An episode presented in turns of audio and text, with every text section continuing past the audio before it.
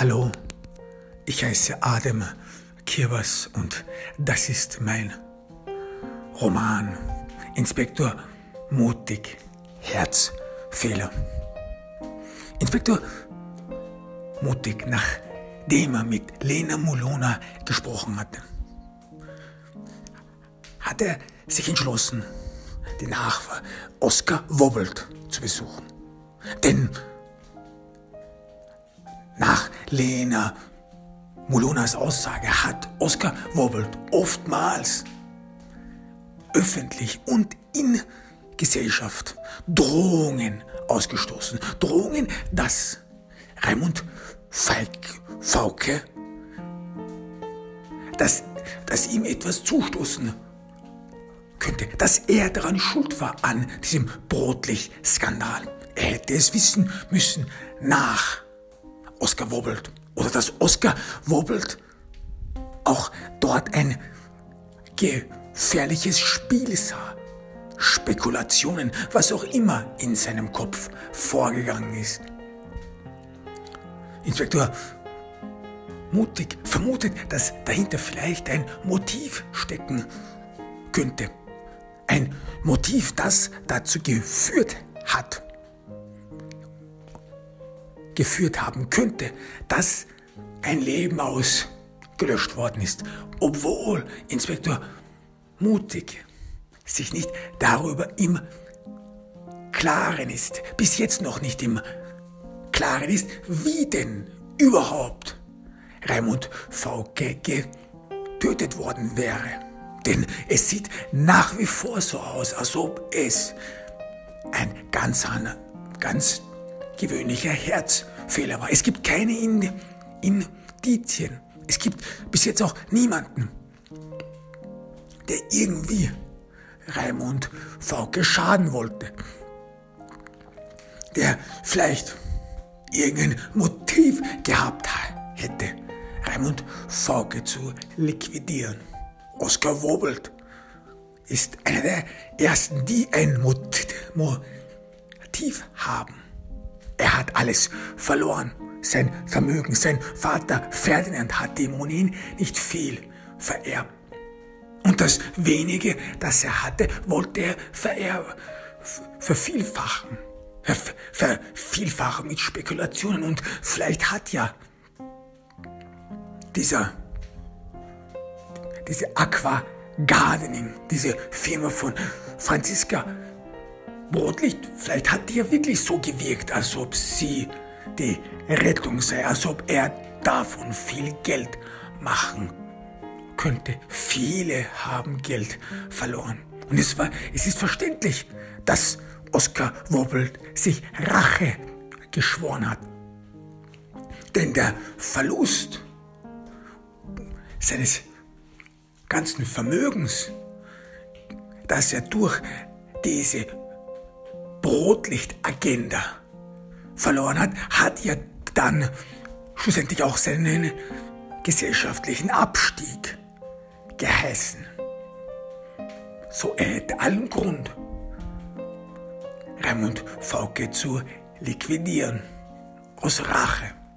Inspektor Mutig stellt Nachforschungen an, wo denn Oskar Wobbelt jetzt ist. Und es ist nicht erstaunlich, dass Oskar Wobbelt in eine psychiatrische Anstalt eingeliefert worden ist. Denn hier in der Megastadt sagt man nicht öffentlich, dass man Rache will. Rache ganz besonders nicht an einem, an einer gesellschaftlichen Person, einer Person, die innerhalb der Öffentlichkeit steht, die vielleicht mit einigen wenigen verbunden ist, die noch hinzukommt, die noch hinzukommt, ein Nachfahre von Jefferson Davis ist, also die führenden Familie. Das ist unklug und auch nicht weise. Und Oskar Wobbelt hat sich wahrscheinlich dort verspekuliert. Oder er war eben von seinen Emotionen geleitet gewesen. Wer wäre es nicht gewesen, nachdem man das ganze Vermögen verloren hat. Inspektor Mutig betritt die psychiatrische Anstalt. Er zeigt an der Rezeption seinen Beamtenausweis. Die Krankenschwester ist verwundert. Verwundert, dass die Polizei hier auftaucht. Denn das ist ja irgendwie die letzte Anlaufstelle. Und worum geht es hier in der psychiatrischen Anstalt? Wer ist krank? Wer wird in der Megastadt als krank abgestuft? Wer wird in einer autoritären und diktatorischen Gesellschaft als krank angesehen? Na, jemand, der der Gesellschaft schaden will, der die Ordnung zerstört, der den himmlischen Frieden ein Ende bereitet, der scheinbar nicht genug hat. Jemand, dem man so viel gegeben hätte, denn das ist die Ideologie einer autoritären oder diktatorischen Gesellschaft. Uns geht es doch eigentlich gut, doch es gibt einige wenige, denen reicht dieses Gute nicht aus. Die wollen mehr, die lechzen nach mehr, die gieren nach mehr, diese unersättlichen Menschen. Und jemand, der es nicht verstünde, wie gut es doch jeden ginge in dieser guten Gesellschaft, in der man doch lebe. So jemand ist fernab jeder Realität. So jemand verstünde es nicht. Den Wert so einer Gesellschaft zu bewahren, ihn hochzuloben und ihn zu ehren. So jemand daher müsse von der Gesellschaft entfernt werden. So jemand sei krank, verrückt, geistesabwesend, unempfänglich. Unempfänglich in dem Sinne, dass so jemand unempfänglich für die Ideologie wäre. Doch Ideologie, davon spricht ja niemand, niemand in einer Autorität autoritären und in einer diktatorischen Gesellschaft würde das Wort Ideologie in den Mund nehmen. Was ist Ideologie? Ideologie wäre das Machwerk der Feinde. Andere Leute hätten es notwendig, den Verstand eines jeden Einzelnen zu waschen, den Verstand zu, be zu beeinflussen. Doch in einer guten und gerechten Gesellschaft würde man keine Ideologie, keine Manipulation bedürfen. So spricht man von Ideologie in diktatorischen und autoritären Gesellschaften nicht als Ideologie, als irgendein Glaube, nein, als eine offene Manipulation, die scheinbar notwendig sei, um Leute vor dem an der Nase herumzuführen oder Honig ums Maul zu schmieren. Aber man hätte das alles nicht notwendig. Nein, und die Leute, die aus der Reihe tanzen, die Leute, die scheinbar nicht zufrieden sind mit dem, was sie haben, die sind selbstverständlich alle geisteskrank. So spricht man von denen. Inspektor Mutig. Wird der Weg zu Oskar Wobbelt gezeigt. Er sieht Gesichter, die ihn verfolgen, Gesichter voller Verzweiflung, abgemagert, haarig, als ob jemand, der hier nicht hätte sein dürfen, sich hierhin verirrt hat, in die Abstellstelle, in den letzten Halt irgendeiner Linie, irgendeiner öffentlichen Straßenbahn oder Bussen, Buslinie. Und hier steigen nur einige wenige aus.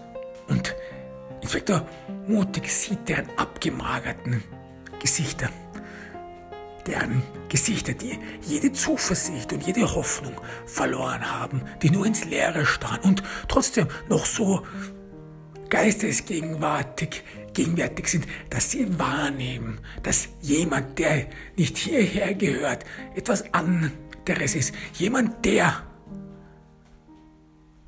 an das, was dort draußen geschieht, noch glaubt, Teil davon ist, Teil dieser ganzen Misere ist, Teil davon, dass man scheinbar in einer anderen Dimension leben würde, Teil davon, von den Leuten, denen es scheinbar einfach fällt, einfach eine Illusion zu leben, sich nicht davon abbringen zu lassen.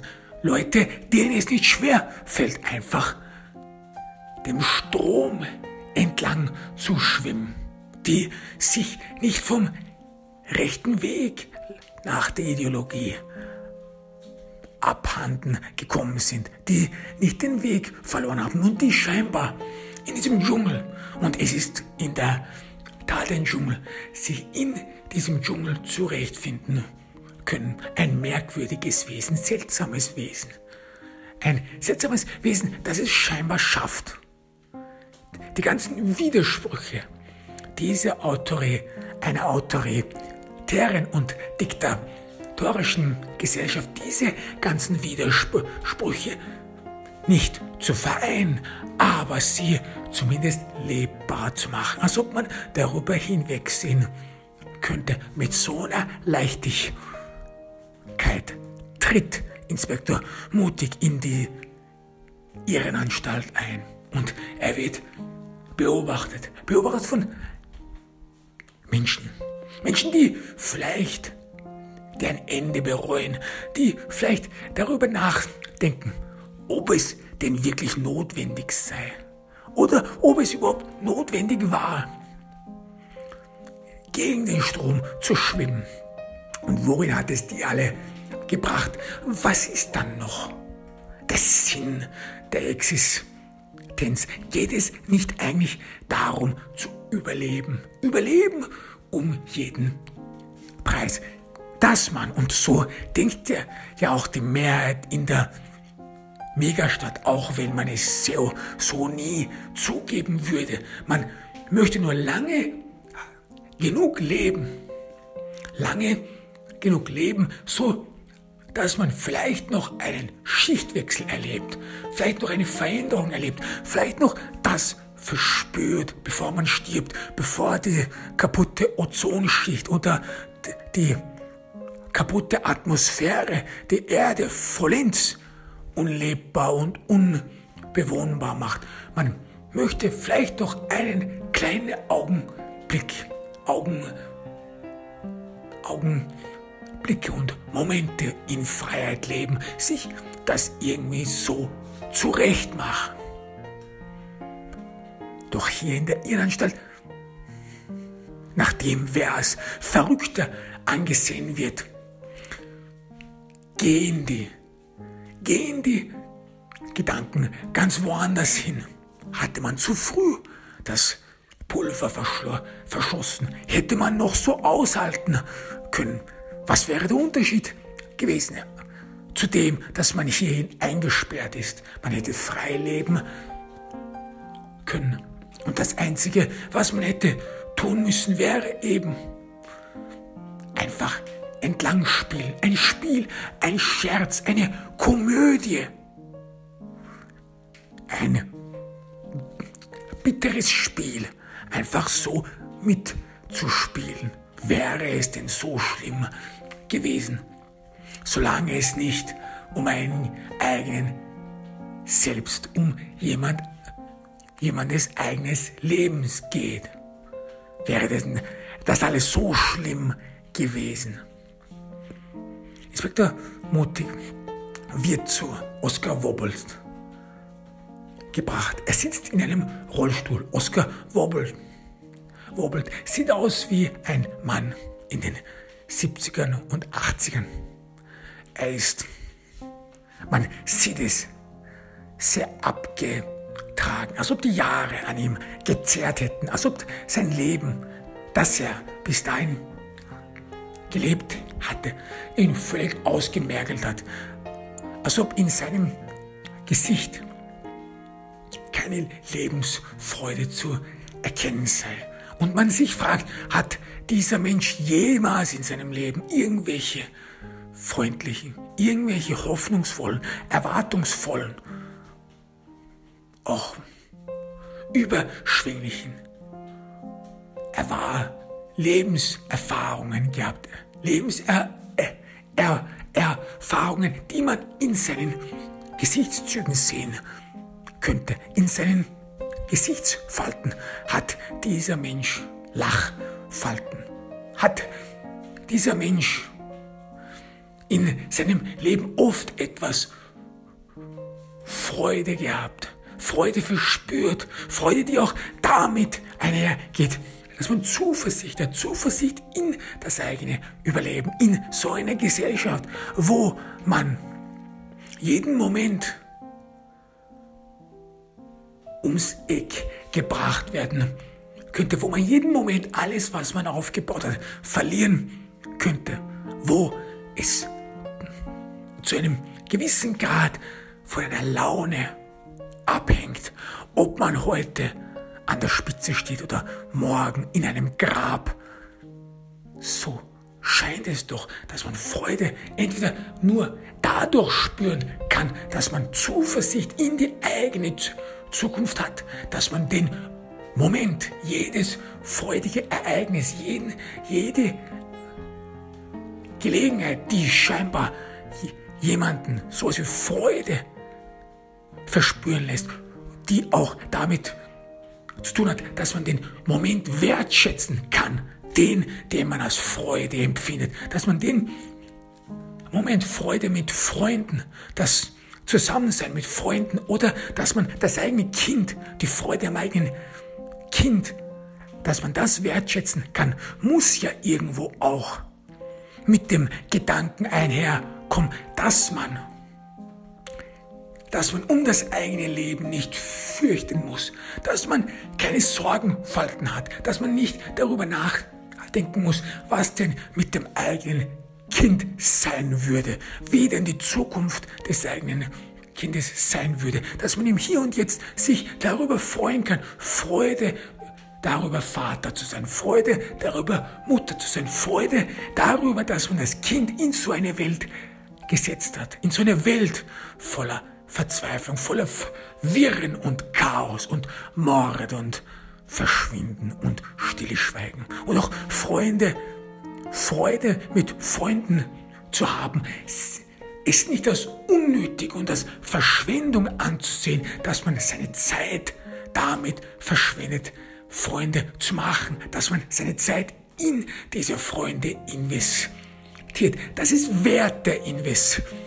Investition sei, dass man nicht davor Angst hat, hat, dass man seine Zeit verschwenden würde, denn dieser jemand, dieser Freund könnte morgen schon verschwunden sein. Oder man selbst könnte morgen schon verschwunden sein. Ist es da nicht, dass man so etwas wie Zuversicht in sich selbst hat, in die eigene Zukunft, Zuversicht und den Glauben, auch wenn er vielleicht trügerisch ist, den Glauben, dass morgen die Welt, die man gekannt hat, diese kleine soziale Welt, denn, denn in einer autoritären und diktatorischen Gesellschaft sollte man nicht über den großen Zusammenhang der Sache nachdenken. Und wenn, dann führt es eh nur zu einem einzigen Punkt, zu einem einzigen Resultat. Und das ist, das ist eine Elite um jeden Preis. Egal welche Ideologie auch die verwenden, es geht darum, an der Macht zu sein. Das ist ein Grund, um Freude zu empfinden. Und die, diese Freude, die spiegelt sich dann auch in den Gesichtszügen eines Menschen. Und was für ein seltsamer Anblick Blick es doch, wer ist in einer autoritären und Dikta, diktatorischen Gesellschaft jemand mit Lachfalten zu sehen. Würde man sich da nicht sofort fragen, was für ein seltsames Wesen. Oder worüber hat so jemand zu lachen? Ist das jemand, der wirklich Freude hat, der es scheinbar schafft, alles, was um ihn herum geschieht, zu vergessen oder dass das ihm nichts anhaben kann, dass diese Melancholie, diese Hoffnungslosigkeit und diese Auswegslosigkeit in dieser Gesellschaft, dass die nicht die Stimmung von einigen wenigen trübt und man dann fragt, warum eigentlich? Sind das jene Leute, die voll autark leben, die das alles vergessen können, denen es völlig gleichgültig ist. Das Leid derer Genossen. Denen, vielleicht lässt das alles denen kalt. Oder, oder das sind jene, die es geschafft haben, den Moment zu nutzen. Man lebt nur von Moment zu Moment in einer Gesellschaft, wo man jeden Augenblick damit beschäftigt ist, Polizisten und Geheimdienstagenten davon zu über, überzeugen, dass man eben kein Spion ist, dass auf einen Verlass ist und dass man doch, zumindest wenn man schon jemanden äh, aus dem Hause zerrt, dass man zumindest seine eigene Familie doch verschont. Dass man in so einer Welt Lachfalten hat.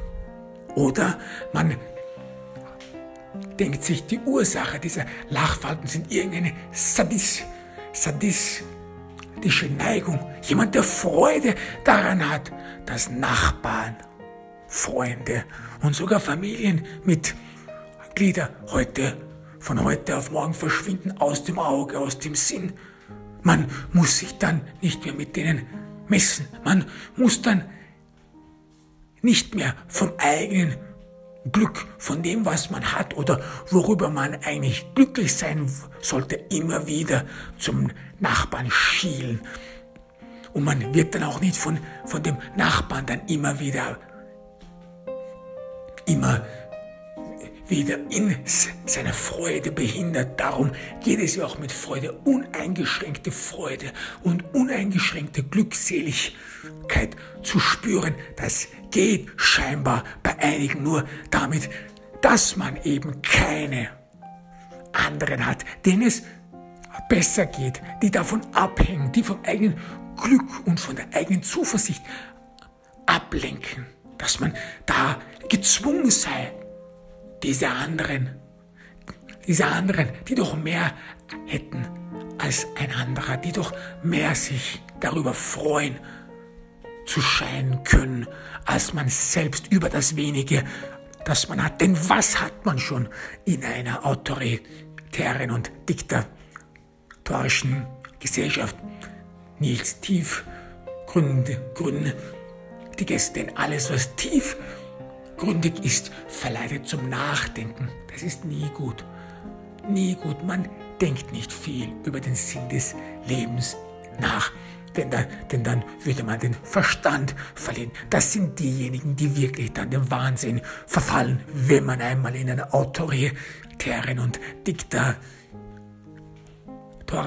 Gesellschaft über den Sinn des Lebens nachdenkt, was alles da geschieht, was da vor den Augen eines jeden Einzelnen geschieht, was das Wert, was der Wert eines Menschen sei, was das Wert, was der Wert eines Menschenlebens sei. Und dass man in so einer Gesellschaft, wo man, wo, wo das eigene Überleben um jeden Preis bewerkstelligt werden muss, was das eigentlich für die Menschheit heißt, was das für jeden Einzelnen heißt, was das, was das für die ganze Gesellschaft heißt. Wenn man sich solche Fragen hingibt, dann verliert man den Verstand und in einer Gesellschaft, vor allem in einer autoritären und diktatorischen Gesellschaft Überlebenskunst ist Verstandssache. Es hängt sehr viel vom Verstand eines jeden Einzelnen ab, wie man den Tag überlebt, wie man den Umweg und die Pfade, Schleichwege um diese mörderische Bürokratie findet um diese mörderischen Staatsapparate findet. Das ist die Kunst, das ist Überlebenskunst und man kann und darf da nicht tief über den Sinn des Lebens nachdenken, denn wenn man es tut, tickt man aus. Da verliert man den Verstand, denn dann ergibt nichts mehr einen Sinn, dann ergibt der Moment, in, in dem man lebt, den Moment, in dem man äh, verspürt, den man verspürt, verspürt man dann eine Oberflächlichkeit, etwas, das einem niemals gehört, Freude, die nur oberflächlich sind, Lachen und Glückseligkeit, das vorgegaukelt werden muss und man sich selbst dann betrügt. Das sind dann Momente, die dann einem als öde Fahrt trübsinnig vorkommen und dann das ganze Leben als leer und, und nicht einladend vorkommt und dann alles und jedes an Bedeutung verliert und man zu dem Schluss kommt, man kann so nicht mehr weitermachen. Inspektor Mutig sieht Oskar Wobbelt. Oskar Wobbelt ist, man sieht es, stark unter Drogen gesetzt in seinem Alter, trotz seiner 70, 80 Jahre. Und man sieht, dass Speichel aus seinem Mund austritt. Er wurde so viel mit Drogen vollgepumpt, dass er seine Schluckfunktion nicht beherrscht. Nur seine Augen verraten, dass er vielleicht noch bei Bewusstsein ist, vielleicht noch versteht, was um, um ihn herum geschieht. Seine Augen, sie blicken aus dem Fenster, blicken aus dem Fenster in die Stadt, in diese Megastadt, blicken in diese Straßen, Verwirrungen, Verwirrungen und Verästelungen. Seine Augen, die blicken mit Bitternis, wenn man noch irgendwie den Charakter und das Leben von Oscar Wobbelt aus diesen Augen ablesen will, kann. Und sie starren mit Verbitterung, mit Erschöpfung in diese Welt, in diese Welt dort draußen, von der er kein Teil mehr ist, von der er ausgeschlossen worden ist. Und das Ihm bleibt nur mehr eines und das ist diese Welt da draußen zu begaffen. Er ist hier eingesperrt. Er ist eingesperrt in seinem Körper. Eine Hinrichtung, dass er hingerichtet worden wäre, wäre vielleicht noch ein Gnadenschuss gewesen. Denn so ist er nichts anderes als Gemüse, Gemüse, das man irgendwie noch so weit bringen will, dass es, dass es dann schlussendlich das zeitliche Segen. Es bleibt dann die Frage, warum wurde Oskar Wobbelt nicht hingerichtet? Inspektor Mutig versteht, dass die Droge, die Drogen, die man ihm gibt, es unmöglich machen, dass Oskar Wobbelt spricht. Also man hat ihn zum Erstummen gebracht und auch die Krankenschwester hatte kurz davor Inspektor Mutig mitgeteilt, dass es keinen Sinn mache, mit ihm zu reden. Und sie hat, und sie hatte, hat dabei Inspektor Mutig verblüfft angesehen, verblüfft angesehen, als ob er denn nicht wüsste, was das hier sei. Als ob er nicht wüsste, dass hier diese Endstation, die Station der Hoffnungslosigkeit ist, hier kommt niemand mehr zurück. Hier kommt nicht die Polizei, um Informationen zu erhalten. Nein, hier erzählt niemand einem etwas. Hier sind nur die Eindrücke, die einem klar vor Augen gesetzt werden, die man gewahr werden muss, wo man verstehend und auch es verstehen muss, was da geschieht hier, ist das, was faktisch in der Welt dort draußen geschieht. Doch Inspektor Mutig wollte sich ein Bild von Oscar Wobbelt machen. Vor allem darum, warum er nicht hingerichtet worden ist, denn das wäre das Einfachste gewesen, ihn einfach hinzurichten. Denn offensichtlich dadurch, dass Raimund Fauke auch nach dem Brotlicht-Skandal aus, aus der High Society nicht ausgestoßen worden ist, das einmal mehr beweist, dass die High Society Raimund Fauke entweder nicht für den Brotlich-Skandal verantwortlich gemacht hat oder es entschuldigt hat. Und da war es nicht sehr angebracht, dass Oskar Wobbelt ihn, ihn öffentlich bedroht haben soll dass Oskar Wobbelt öffentliche Drohungen gegen Fauke ausgestoßen hat. Und es wäre dann sehr einfach gewesen, ihn einfach verschwinden zu lassen oder Oskar Wobbelt einfach zu liquidieren. Man hat das scheinbar nicht gemacht. Ferdinand Wobbelt, der Vater von Oskar, der seine Firma der Megastadt zum Geschenk gemacht hat, aus welchem Grund auch immer, war vielleicht oder hatte vielleicht so viel Ansehen innerhalb der Megastadt und innerhalb des Genossenschaftsbundes, dass man seinen Sohn vielleicht unter die Fittiche genommen hat. Und dass man aus Respekt vor ihm seinen Sohnemann nicht liquidiert hat. Möglich. Oder auch, dass man sich dabei gedacht hat, dass die High Society, dass diese Menschen, die doch über dem Pöbel stehen und auch obwohl das eine kommunistische Gesellschaft ist, dieser High Society ist in jeder Gesellschaft irgendwie vorhanden und macht den Bestand und ist ein fester Bestand Teil jeder Gesellschaft, dass diese High Society es als barbarisch empfunden hätte haben könnte, dass einer von denen wie ein wildes, räudiges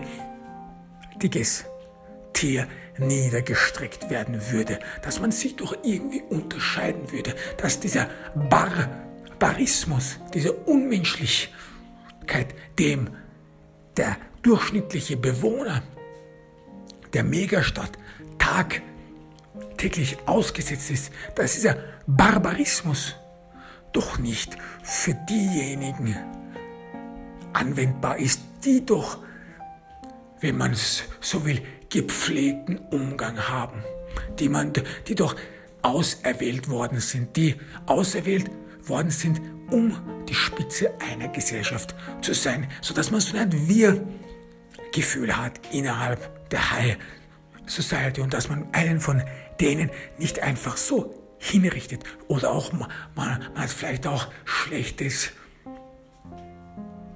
schlechtes Gewissen, denn jeder in der High, High Society hat ein paar Leichen im Keller. Und wenn und in einer autoritären und diktatorischen Gesellschaft ist ja die Frage nicht ob, sondern eher wenn, wann. Wann wird das alles zum Vorschein kommen? Wann wird man dann der Nächste sein, der dann die Planke läuft, der dann auf die, der dann abgesägt wird. Und dieses Wann macht einen dann zu fürchten, und man sich dann fragt, dass wenn man dann derjenige ist, der abgeschossen wird, der auf dem Abstellgleis ist, wie soll dann, sollen dann die anderen mit einem Verfahren?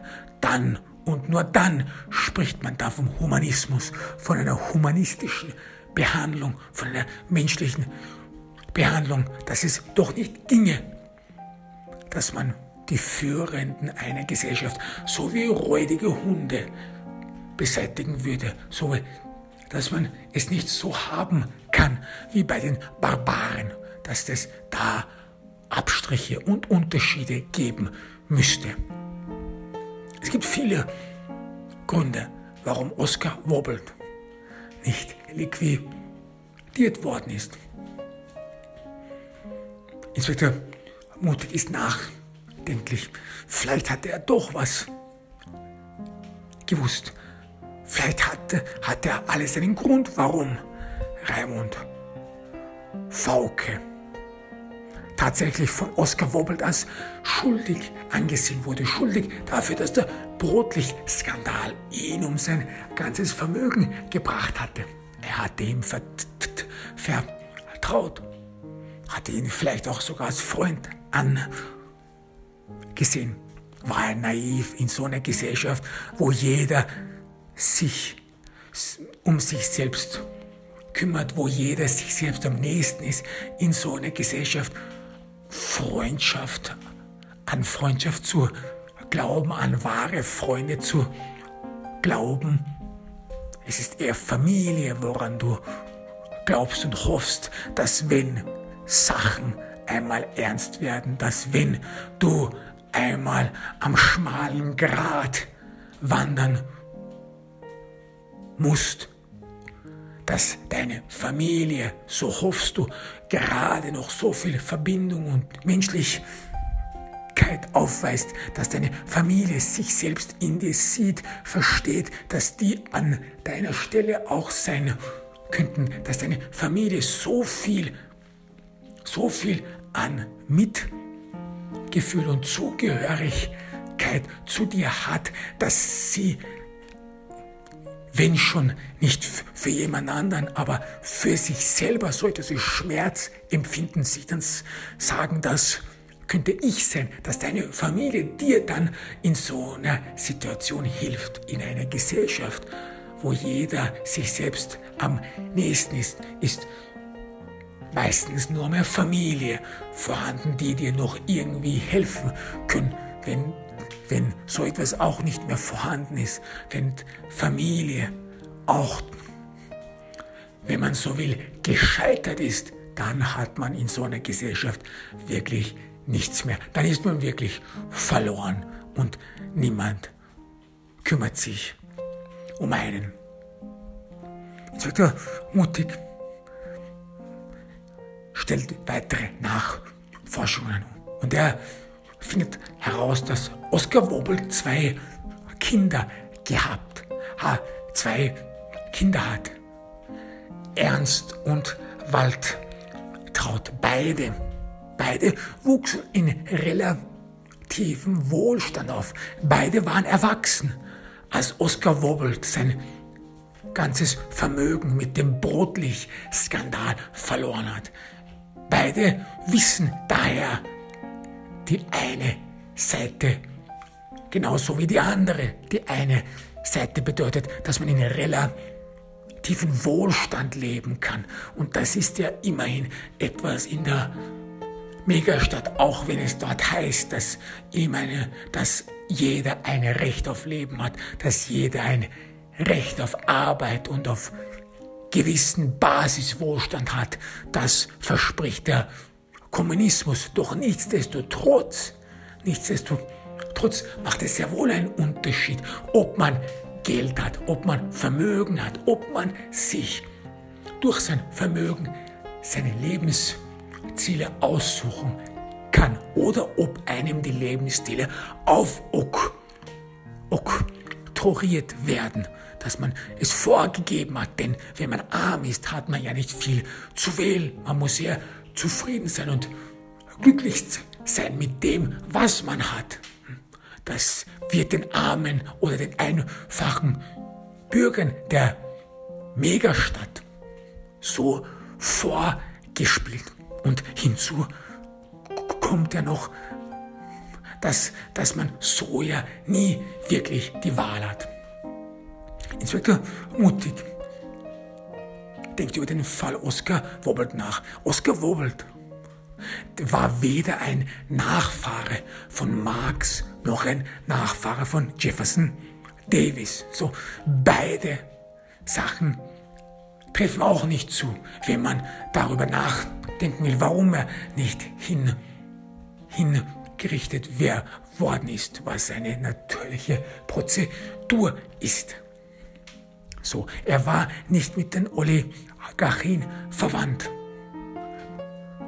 mit den zwei führenden Familien. Doch nichtsdestotrotz hat man ihn hierher abgefrachtet. Vielleicht auch als eine Warnung, eine Warnung an alle anderen, denn so ein Leben hier, so ein Leben als Gemüse oder so ein Leben, das man die letzten Jahre seines Lebens in einem halb, halb bewussten Schlaf zubringen muss und in, im eigenen Körper gefangen ist und nur die Welt, in die Welt dort draußen starren kann. Vielleicht hat man an Oscar Wobbel ein Exempel statuiert, aber dann bleibt sich auch die Frage, warum? Warum war der Brotlicht-Skandal denn nicht ein, einfach eines der vielen Skandale, die es in der Megastadt gibt, zum Beispiel das Wasser, die Vergiftung des Wassers und dergleichen. Was war's? Nichtsdestotrotz, Inspektor Mutig entschließt sich, auch die Kinder von Oskar Wobbelt zu besuchen. Vielleicht gibt es dort einen, Hin, einen Hinweis, eine Ahnung, was wohl geschehen ist. Ernst Wobbelt, der Sohn von Oskar, arbeitet für die Stadtverwaltung. Das ist jetzt etwas, das scheint jetzt etwas überraschend zu sein. Denn Oskar wobbelt die Art und Weise, wie er behandelt wird, hier in ein Abstellgleis gestellt, in die psychiatrische Anstalt gesteckt, abgestempelt als jemand, der nicht bei Trost und bei Verstand sein kann, weil er das Gute in dieser Gesellschaft nicht sieht, weil er es nicht versteht, was dann das wirklich Gute in der Gesellschaft ist oder weil er es auch in der, in der, in der Tat nicht verstanden hat, worauf es innerhalb einer Gesellschaft ankommt, vor allem in so einer Gesellschaft, nämlich ums Überleben und ums nackte Überleben. Vielleicht hat Oskar Wobelt es nicht verstanden zu, zu seinen Zeiten, wo er am, am Zenit seiner Macht war, dass, dass der Platz von jedem Einzelnen vergänglich ist in einer Gesellschaft, wo der Mensch so selbst keinen Wert hat, wo Menschen entbehrlich sind, wo Menschen nur Nummern sind, Zahlen sind. In so einer Gesellschaft ist deine eigene Existenz nichts anderes als vergänglich. Und wenn du dann wirklich so naiv bist und auf so eine Zukunft baust, ist es dann nicht gerechtfertigt? Ist es dann nicht etwas, wo man sagt, naja, die Strafe, die er, die er büßen muss, das ist eine Strafe für seine Naivität, für seine Leichtgläubigkeit, hätte er es nicht wissen müssen. Ist das nicht jetzt, wo er in seinem Alter hier hier in dieser Psychiatrie, in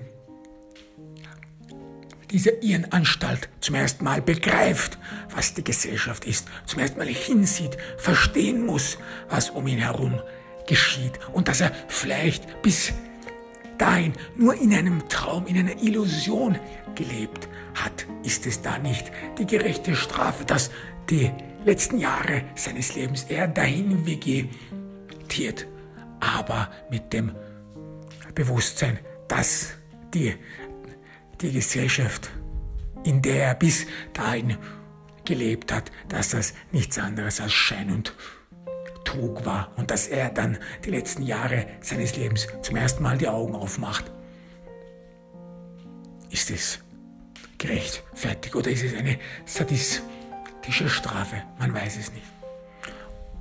Inspektor Mutig verlässt die Irrenanstalt und begibt sich zu Ernst Wobbelt. Er hat ein paar Nachforschungen über Ernst Wobbelt angestellt. Ernst Wobbelt ist verheiratet mit Doris Wobbelt, geborene Kehmast.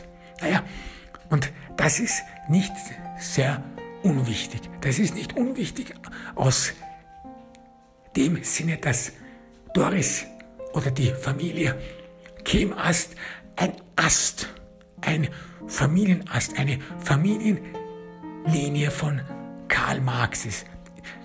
Das sind Nachfahren von Karl Marx, jedoch nicht sehr erfolgreiche. Es gibt innerhalb der, des Stamm, Stammbaumes von Karl Marx sowie des Stamm, Stammbaumes von Jefferson Davis einige wenige, die es nicht so weit geschafft haben, die nicht so erfolgreich sind wie andere Familien mit Glieder, die, wenn man so will, dieser Kleinadler sind innerhalb einer Gesellschaft. Und die, die Chemast-Familie, dieser, dieser Strang der Nachfahren von Karl Marx, die haben es niemals in die High Society geschafft. Aus welchem Grund auch immer. Vielleicht wurden die nicht ein, eingeladen oder die, die wurden nicht als vertrauenswürdig angesehen. Was auch immer. Nichtsdestotrotz sind immer noch Nachfahren des Nachfahren von Karl Marx. Und Ernst Wobbelt hat, hat sie, hat eine von diesen Nachfahren geheiratet, einen, eine dieser, die, äh, er hat in diesen Kleinadel hineingeheiratet. Und das war genau eineinhalb Jahre nach dem Brotlich-Skandal. So, es könnte sein, dass erstens Ernst Wobbelt seine Stellung im, in der Stadtverwaltung seiner Heirat zu verdanken hat und zweitens, dass er sehr wohl um die Gefahr gewusst hat, was mit ihm geschehen würde, dass der soziale, dass der soziale Abstieg seiner Familie ihn damit, damit in Gefahr stellt, und ihn auch damit entbehrlich macht, ihn und seine ganze Familie, dass er dann den Willen und Tücken der Bürokratie und der Staatsorgane der Megastadt aus, ausgesetzt worden wäre. Denn mit dem Geld und mit seinem Vermögen wurde er alle seine Privilegien verlustig. So, es macht es Sinn, dass er schnell heiratet, auch wenn es nur eine kleinadelige Strang der, der Nachfahren von Karl Marx ist. Inspektor Mutig betritt die Stadtverwaltung. Ernst Wobbelt hat einen niederen Posten. Er ist nicht irgendwie ein Leiter oder sonst dergleichen. Er ist ja ein Advokat. Und es sieht so aus, als ob er unter Kontrolle sei. Er wird von allen Seiten beobachtet. Er hat kein eigenes Büro. Und sein Tisch ist irgendwo ab, abgelegen, aber so, dass jeder ihn im Blick hat. Und dieser Ausdruck, diese Rangordnung und die Stellung innerhalb des Raumes gibt sehr viel über die Stellung eines Menschen innerhalb der Gesellschaft, nicht nur innerhalb der Bürokratie, sondern auch innerhalb der Gesellschaft einher. Denn jemand, der in einer, in einer Position ist, wo jeder ihn sehen kann, ist doch jemand, der durch seine Position jeden auch förmlich einladet, ihn über die Finger zu schauen. Das ist ja auch eines der perfiden Spiele der Megastadt, dass man Leute so positioniert, dass andere ihn ihm über die Finger schon dass so jemand sich kontrolliert fühlt. Nicht von den Augen der Megastadt, sondern von den eigenen Leuten. Dass man sich überwacht fühlt, dass man die eigenen Verhalten und das eigene Verhalten kont kontrollieren muss. Dass man sich dann schlussendlich diesem, diesen Usancen, den Gebräuchen der, der Gesellschaft beugen muss, dass man den eigenen Willen brechen muss und dass man so eine Art Selbstgeißelung durchmacht, die notwendig ist, ein notwendiger Aderlass, um sich der Gesellschaft zu um sich an die Gesellschaft zu adaptieren, damit man Teil dieser Gesellschaft wird und der eigene Wille, diese Freiheitsbewusstsein, aber auch dieser, diese Gedanken, die nach dem Sinn dieser ganzen Angelegenheit fragen, dass diese Gedanken alle zerstört und gebrochen werden. Dass man so keinen Ausweg mehr hat, als sich anzupassen. Und das scheint so die Stellung von Ernst Wobbelt zu sein, trotz dass er mit einer Nachfahrin von Marx verheiratet ist, ist er immer noch in einer Stellung, wo man ihm über die Finger schaut, als ob der, als ob der Staat ihm nicht wirklich vertraut und als ob er immer noch die Schuld seines Vaters büßen muss. Inspektor Mutig tritt an ihn nahe. Er sieht Ernst Wobelt an. Er zeigt ihm seine Polizeimarke und er merkt sofort, dass, Ernst unan, dass es Ernst unan, unangenehm wird. Es ist, man hat nicht oft zu tun mit der Polizei und, und wenn man schon einmal sich die Finger verbrannt hat, sorgt ein Auf Auftreten der Polizei im, am Arbeitsplatz immer zu Panik. Jedoch, jedoch versucht Ernst, sich noch irgendwie zu fassen. Er blickt links und rechts.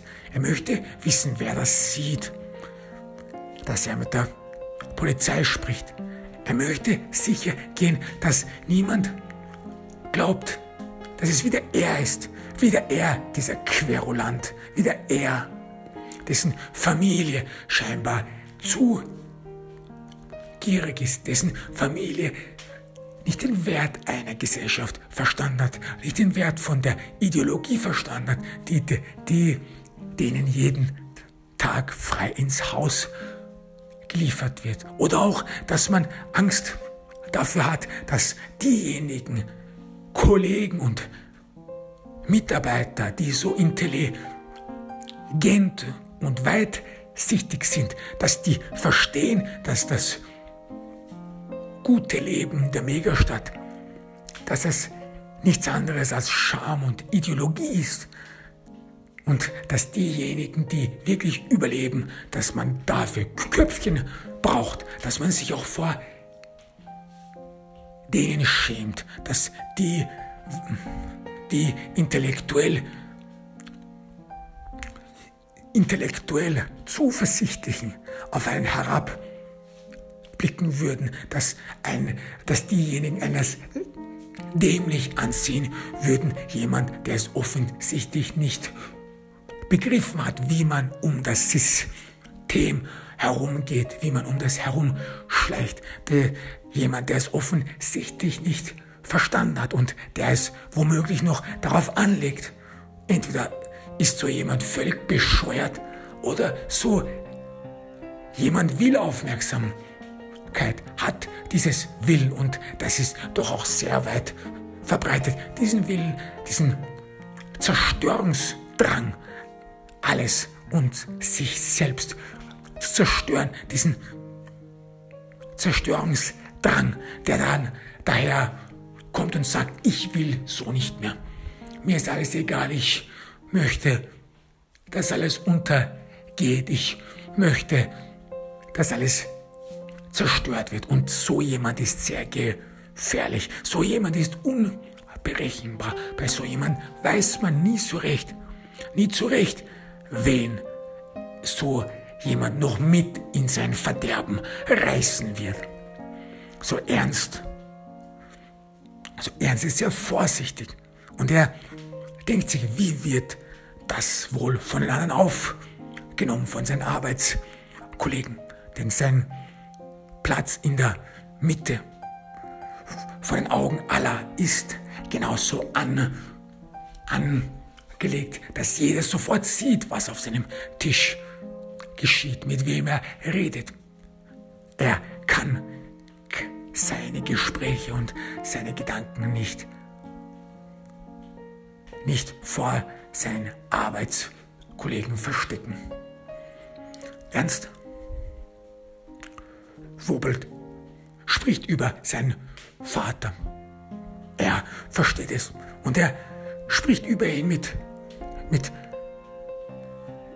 mit, mit uner, er, unbeschreiblichem Schmerz und Kummer. Man sieht es, dass der Sohn, der Sohn eines, der Sohn von jemanden, der sein Vater wahrscheinlich immer, immer bewundert hat, dass so jemand jetzt nun seinen Vater ausrichten muss, ihn schlecht darstellen muss, ihn sogar als geisteskrank abstempeln muss, weil er sein eigenes Leben retten muss, weil er vielleicht auch noch das Leben seiner Familie retten muss. Man sieht den Kummer in seinen Augen. Man sieht das, was die Gesellschaft, was, die, was dieser Genossenschaftsbund mit einem macht, was diese Gesellschaft mit dem Leben und mit den Werten eines Menschen macht, wo, wofür man Wert legt und dass man alles, alles und jedes unter diese Gesellschaft unterstellen muss, dass man sein Leben, alles, wofür man Wert hergegeben hat, wofür man es wert an, angesehen hat, seine Liebe zu investieren, seine Hoffnung aufzubauen, ein Wir Gefühl aufzubauen, seine Familie, sein Nest, den Zuflucht von Sicherheit, all das, wofür man Wert gibt, all das muss man aufgeben für die Gesellschaft, um das eigene Leben zu schützen. Alles hat keine Bedeutung mehr, nichts hat von Bedeutung mehr, alles ist verloren und verworren und alles, was bleibt, ist dieser Kummer, Kummer in den Augen, Kummer in dem Gesicht, was das, was dir, was den Mund, was aus dem Mund kommt, Lügen strafen, was im Widerspruch zu dem steht, was Ernst sagt. Dieser Kummer der Resignation bedeutet, es geht eben nicht anders. Er als der Sohn, vielleicht im letzten Akt, im letzten Akt schützt das Leben seines Vaters oder schützt auch sein eigenes Leben und das Leben seiner Familie, denn darauf kommt es nun an. Jeder ist sich selbst am nächsten und man muss das eigene Leben schützen. Und was macht es schon Worte, wenn man es im Herzen drin ohnehin nicht so meint?